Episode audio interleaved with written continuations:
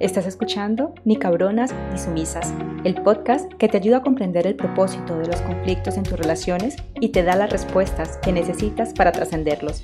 Soy Rosana Becerra y acompaño a ejecutivas y líderes empresariales como tú a que reprogramen su subconsciente para proyectar relaciones extraordinarias. Recuerda, la evolución a través de tus relaciones es inevitable. Hola valiente, ¿cómo estás? Bienvenida al episodio 2 de mi podcast Ni cabronas ni sumisas, un espacio para servirte donde mi misión es llevarte a comprender qué hay en ti que está proyectando esos conflictos y reacciones en tus relaciones laborales y de pareja. No somos ni cabronas ni sumisas y te voy a demostrar que siempre puedes elegir. Mi nombre es Rosana Becerra y quiero que en estos 10 minutos que dura este episodio estés completamente atenta, presente y tomes nota de todo lo que te quiero contar para que lo apliques y avances en tu propio proceso de desarrollo personal y espiritual a través de las relaciones. Así que comenzamos porque hoy en este episodio quiero hablarte sobre las memorias ancestrales, las heredadas en nuestro propio árbol y las integradas de la sociedad o de la cultura en la que hemos nacido. Todas estas memorias son información que ha sido codificada en nuestro subconsciente y es a través de ella que interpretamos los acontecimientos y situaciones que vivimos en el día a día y te lo voy a explicar de esta forma. Todos, absolutamente todos en este mundo nacemos como seres inocentes, como recipientes vacíos. Y a medida que vamos creciendo y vamos apropiando estos comportamientos eh, y reacciones, de acuerdo a las pautas de crianza que nos dan nuestros padres y la sociedad en la que hemos nacido. Quienes son los que realmente nos enseñan qué está bien y qué está mal, nos enseñan a interpretar. Y normalmente esas experiencias que vivimos desde que somos pequeños nos están eh, llevando a asociarla con emociones. Claro, cada que tenemos una experiencia, cada que se presenta un estímulo, lo asociamos a una emoción que es la que nos dice si está bien o está mal o nos hace sentir esa, esa sensación de bienestar o por el contrario nos hace sentir miedo. ¿Qué pasa? La primera vez que la experiencia ocurre, cuando estamos en ese estado de inocencia, como te decía ahora, y tenemos ese feedback de nuestros padres, de los educadores, de nuestros cuidadores, que nos dicen que lo estamos haciendo bien o lo estamos haciendo mal. Si nos dicen que lo estamos haciendo bien, pues generamos, nos sentimos eh, aprobados, nos, sentimos aceptados y generamos esas emociones de bienestar. Si nos dicen que está mal o nos regañan, sentimos el rechazo, sentimos que nos hemos equivocado y generamos emociones de malestar. En ambos casos, el subconsciente Em, ha recibido la información y el análisis que ha hecho la mente consciente, ha interpretado y ha asociado la acción con la experiencia y con la emoción. Y te, te estarás preguntando como, ¿para qué sirve todo esto que yo te estoy contando hoy? Pues es de esta forma como vamos codificando el subconsciente. El subconsciente es realmente una herramienta y está allí para servirnos, como sea que queramos programarlo.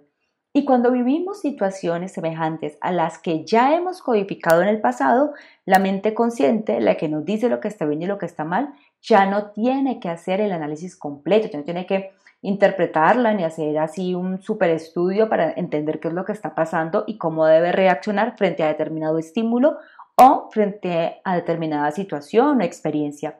De hecho, pasa directamente de esa experiencia de los estímulos a la emoción y de ahí a la reacción.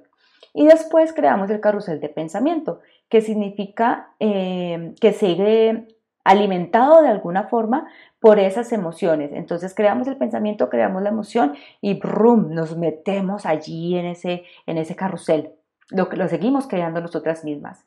Y como el subconsciente copia y ve todo lo que hacemos, este subconsciente es lo que en algunas técnicas como el Hoponopono es el niño interior, que es el que guarda las memorias, dice, ay, oye, creo que a esta persona le gusta sentirse así, porque está creando cada vez más y más pensamientos que hacen que esta emoción crezca y crezca y crezca. Así que le voy a ayudar y cada vez lo haré mejor y más rápido y va a ser más intenso.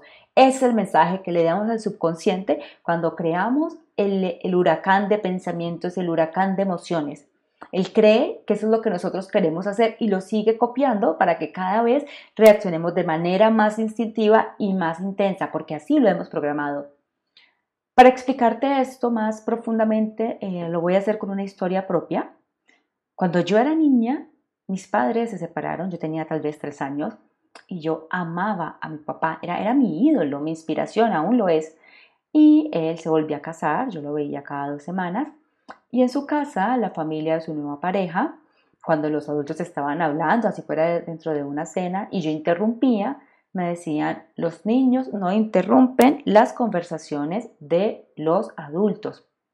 Esta frase para mí era una estacada en el corazón. Yo sentía una mezcla de vergüenza, de rabia, de dolor. Y así fue como comencé a limitarme. Yo no quería perder el amor de mi padre. Yo no quería dar de qué hablar en esa casa, ni que las personas con las que él ahora estaba compartiendo su vida se sintieran incómodas conmigo. Ahora, cada ser humano interpreta las experiencias en su propio contexto.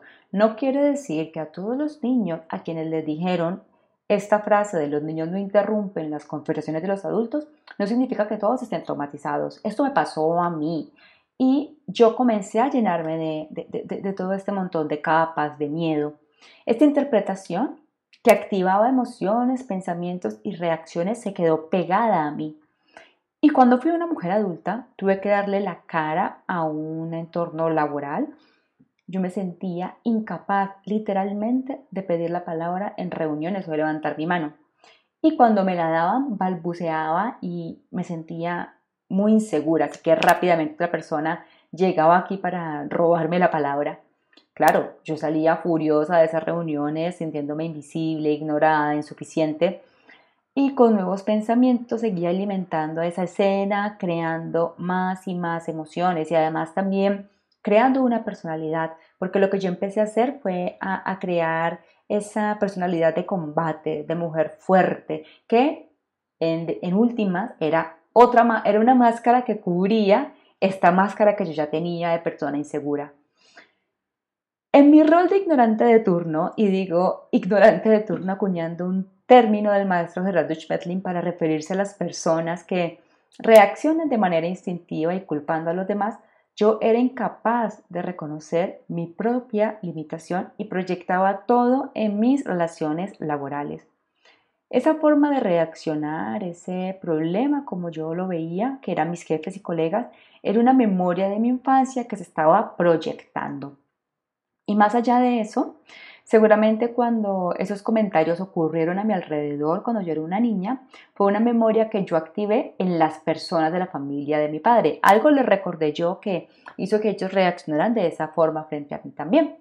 Así que si vamos más atrás, la información con la que vemos y percibimos el mundo no es nueva, no la hemos creado nosotros. O sea, no nos tomemos tan en serio, chicas. Toda la información a través de la cual nosotros interpretamos el mundo la hemos heredado generación tras generación. Y por eso hay tantas técnicas que hablan de las memorias ancestrales, como las técnicas transgeneracionales también. Entonces no es algo místico que viene un ángel por ahí, un unicornio se asoma por una ventana y trae un montón de información. No es eso. Se trata que generación tras generación enseñamos a las nuevas generaciones a interpretar el mundo como nosotros lo hemos hecho.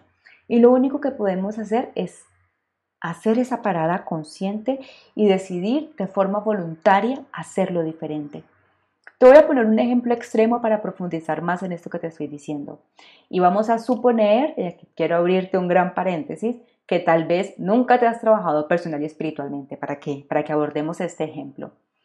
Si un día Llega sorpresa, así, al apartamento de tu novio, abres la puerta y te lo encuentras muy escaso de ropa, al lado de tu mejor amiga, también muy escasa de ropa, despeinada, pues tú no necesitas hacer un estudio antropológico ni sociológico para comprender qué está pasando ahí. Lo más probable es que en ese momento te atropelle un tsunami de emociones, que sientas que, que te quitan el piso de los pies y de ahí lo más probable es que pases a la reacción, ya sea huir o atacar o choco. Y después de eso, al final viene el análisis. ¿Hace cuánto que me la están haciendo? Claro, ese día que yo los dejé solos o cuando fueron a comprar mi regalo de cumpleaños y empieza a atropellarte el huracán de pensamientos y a fortalecer este, mm, eh, digamos que este, este patrón de emoción, pensamiento. Y con todo esos, con todos estos pensamientos, eh, con toda esta tortura, seguramente vas a terminar revolcada en un charco de sufrimiento. Ahora, piensa en una mujer nacida en un país musulmán, donde un hombre, de acuerdo pues con las disposiciones del Corán, puede tener hasta cuatro esposas. Esta mujer abre la misma puerta y se encuentra este espectáculo del marido con la mejor amiga, yo te aseguro que no reacciona de la misma forma como lo haría una mujer occidental, porque su educación la lleva a interpretar el acontecimiento de una forma totalmente distinta. su, su patrón de crianza y cultural es completamente distinto al nuestro. Y quiero que te quedes con esto, atenta. El tiempo que dure el sufrimiento en tu vida es directamente proporcional a tu nivel de desarrollo personal y espiritual. Todo está en cómo lo interpretas y en las decisiones que tomas a partir de ese estímulo.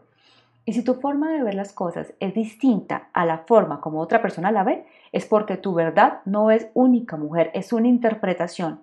¿Qué es una verdad? Es algo que es lo mismo para todo el mundo, como 3x3. 3x3 es 9, punto. Eso es una verdad absoluta. Aquí y en cualquier lado, 3x3 es 9. Así que Sí, este tipo de acontecimientos que te cuento, estoy segura de que duelen en nuestra, en nuestra cultura, yo te digo sí, pero no es una verdad. O sea, si a mí me pasara esto con mi pareja, con mi esposo, me dolería muchísimo, pero podemos elegir cómo vivir ese duelo. Podemos nutrirnos con nueva información y abrirnos a la comprensión, a nuestra sabiduría interior. Todos esos acontecimientos tienen un propósito y en el próximo episodio del podcast quiero contarte por qué nos pasa lo que nos pasa, para qué vivimos esas experiencias de dolor. Y me voy a poner más mística y más chamánica como, como me encanta, porque además creo que ese es un espacio y un entorno de confianza en el que nos podemos dar esa libertad de, explorar, de explorar ese lado también sabio. Muy bien, valiente. Hemos estado condicionadas, tal vez no intencionalmente, nuestros padres, nuestros cuidadores hicieron lo mejor que pudieron con sus propias memorias y con sus propias historias. Y si me has escuchado hasta aquí, es porque esto te resuena, porque estás lista para nutrirte con nueva información. Y cuando haces esto, tienes más opciones. Tú puedes elegir reaccionar y relacionarte diferente. Ser el salto cuántico de tu árbol. De hecho, te voy a dejar un artículo que es una entrevista que yo hice cuando apenas estaba iniciando mi proyecto en el que hablo sobre un poco sobre mi historia transgeneracional. Te voy a dejar un artículo y una entrevista para que los mires, los dejo eh, debajo aquí dentro de mi proyecto donde dice podcast, entras al episodio número 2, ahí vas a encontrar estos links. Bueno, valiente, si tienes dudas o preguntas sobre lo que he hablado hoy o te gustaría proponerme un tema para, para, el programa, abajo te dejo el link para que me escribas. Quiero leerte, quiero conocer tu historia. Y hasta aquí todo lo que tenía preparado para este episodio. Espero que haya cubierto tus expectativas, que implementes todo lo que has aprendido y que te sirva para ser una mejor versión y más evolucionada de ti misma. Gracias por acompañarme y si te ha gustado el capítulo de hoy, si crees que otras mujeres lo necesitan, por favor comparte y comenta. Así podremos llegar a ayudar a todas las mujeres que están sintiendo ese llamado de su alma. Y te espero en el próximo episodio. Chao, chao, bella.